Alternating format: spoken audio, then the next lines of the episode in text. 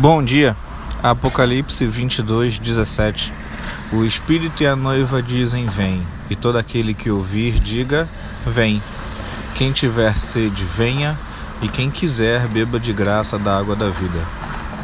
É, esse é um dos textos mais significativos para mim, é um texto maravilhoso. E o que eu queria destacar nesse, nesse texto é que a palavra de Deus ela abrange todos com, com a sua graça, né? Porque o Espírito da Noiva dizem vem e todo aquele que ouvir diga vem também. e quem tiver sede, se você não tiver com força para dizer vem, você venha também. E se você tiver com sede, beba de graça da água da vida.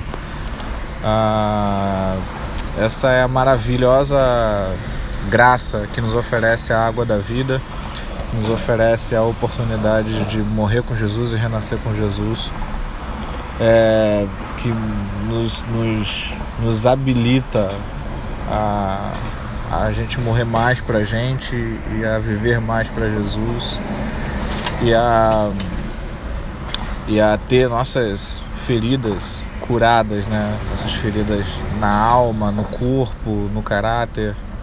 Então, se você precisa dessa água, que você já tenha bebido dessa água a primeira vez. Se você precisa beber de novo, beba de novo, beba de graça, porque ela é de graça, ela jorra.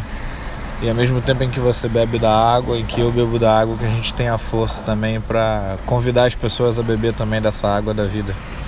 Deus abençoe você, a mim, que a gente tenha um excelente dia. Amém.